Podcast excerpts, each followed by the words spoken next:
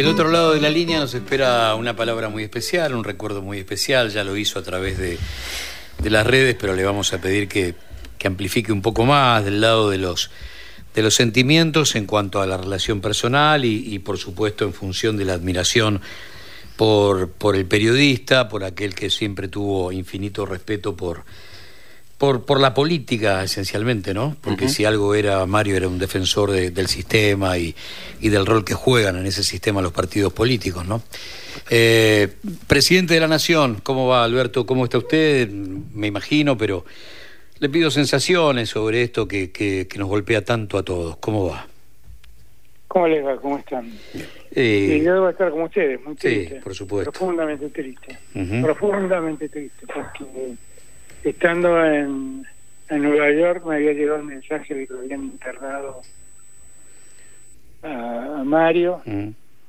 Eh, pedí que me tuvieran al tanto, pero no sé, confié que sería un susto, una de esas cosas que a veces a, a estas edades a uno les toca pasar, pero nunca pensé que este podría ser el desenlace. Y hoy a la mañana estaba participando en una ceremonia de CONICET por sus 65 años y, descubriendo una placa a, personas que en el CONICET trabajaron y fueron perseguidas y desaparecidas por la dictadura y alguien se me acercó en el escenario me dijo baja me piden que estoy sí, murió Mario Walter y la verdad es que en esos momentos que suena la película, ¿no? Porque ya mm. de ahí en más me costó mucho seguir el arte, porque sí. la de Mario, ¿no? Sí. efectivamente conocí hace muchos años, en mis años ya de militancia juvenil, él ya era egresado de la facultad, pero estaba cercano a muchos amigos eh, estaban en la JUP, en la Juventud Universitaria Peronista.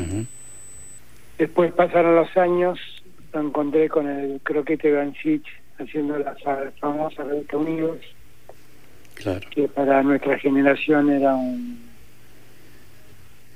una revista libro maravillosa como nunca más se volvió a hacer, en realidad. Después pasaron los años, eh, que dejó, fue poco a poco dejando la abogacía y dedicándose a la a la función de periodista, a la profesión de periodista, y fue un periodista extraordinario, no solo por su capacidad de análisis, siempre era lindo hablar con él porque a uno lo obligaba a pensar. Y el que está hablando quiere aclarar que más allá de que lo quiso como un amigo y lo recuerda como un amigo, muchas veces me quejé de sus notas, mm. que eran a veces impiadosas conmigo, para que voy a mentir. Sí y pero siempre le reconozco nunca nunca nuestra amistad se alteró por eso nunca mi afecto hacia él se alteró por eso porque sabía que todo eso provenía de un hombre bien un hombre honesto intelectualmente honesto moralmente honesto y y su pérdida es una gran pérdida para el periodismo argentino en los tiempos que se viven del periodismo eh, Mario era un un valor significativo. Hay, se va a sentir mucho. Hay, hay pocos hombres que pueden transformar algunas frases formales en, en, datos de carne y hueso, ¿no? Y tantas veces se habla ante situaciones como esta de, bueno, nadie podrá reemplazarlo. Eh, en este caso no, esa frase no tiene interlineado, es así, ¿no? Podremos ocupar su silla, su micrófono, pero nunca reemplazarlo. es que fue un yo insisto en esto, ¿no? Fue, fue parte fue parte de una generación muy difícil, muy golpeada. Él nunca estuvo, tuvo la enorme capacidad de poder seguir mirando la realidad sin, sin olvidar el pasado, pero sin rencores y sin odios, marcando fielmente las cosas que, que no se veían bien o por lo menos con las que él no estaba de acuerdo. y claro, todas estas cosas que cuando uno las denuncia así parecieran ser cosas que en el periodismo son olvidadas, ¿no? Pareciera ser que es obvio que, que, ha sido actuar un periodista, pero lamentablemente se volvió excepcional que un periodista actúe de ese modo. Entonces, eh, por muchos motivos, ¿eh? porque el periodismo se convirtió también en, un espectáculo y, y porque el periodismo de los medios de comunicación masiva están más gobernados por, antes gobernados por el rating que por la verdad. Mm. Y, y la verdad es que va a ser muy difícil encontrar otro otro Mario Weinfeld. Va a ser muy, pero muy difícil. Muy difícil. Es una pena, es una pérdida irreparable. Pero además también porque yo quiero hacer hincapié en esto, ¿no? En el, en el Mario de la familia, en el Mario familiar, en el Mario que me venía a ver y me traía dibujos de sus nietos y me pedía que le mande un mensajito al nieto o a la nieta. Eh, ese Mario es un Mario, el Mario humano es una calidad increíble, increíble, una persona humanamente increíble.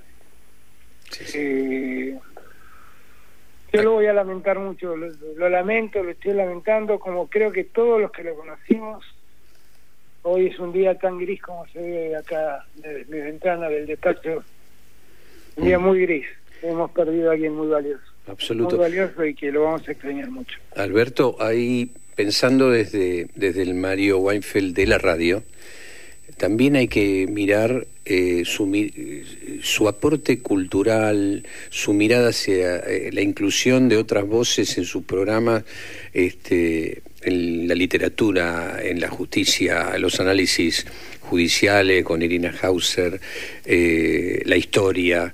Me parece que eso también, más allá del periodista que escribe o que hace un editorial en la radio sobre, sobre el análisis político, me parece que Mario lo que nos dio también es la posibilidad de, aprender a pensar o reflexionar o descubrir eh, otras miradas que, que, construyen una argentinidad, ¿no? La cantidad de, personas que todos los días en estas dos horas de radio él nos abría mundos. Me parece que eso también hay que, hay que eh, tenerlo presente, ¿no?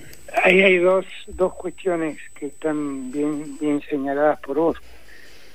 La primera que no hay que olvidar es que Mario era un abogado, era un buen abogado. Sí. Y, era un abogado, esos abogados que creen en el mundo del deber ser, en términos de Kelsen.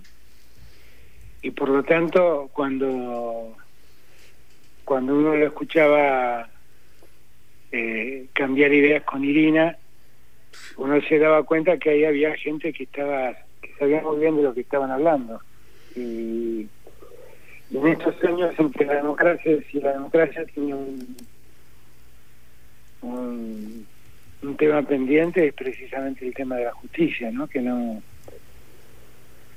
que definitivamente está peor que, que antes definitivamente en calidad en, en honestidad en muchos aspectos. Eh, y Mario de eso sabía mucho, y Mario de eso escribía mucho y escribía con mucho conocimiento de causa, porque era abogado, insisto, mm. Pero además hay, un Mario que es un Mario de una cultura exquisita, eh, con el que uno podía hablar de cosas muy variadas. Y había un Mario que era profundamente democrático, profundamente democrático. Eh, habría cabezas, habría habría cabezas, habría voces, habría puertas para que otras voces entren y, y todo eso es justo que se la reconozcan, que se lo valoren. Sí. Sí.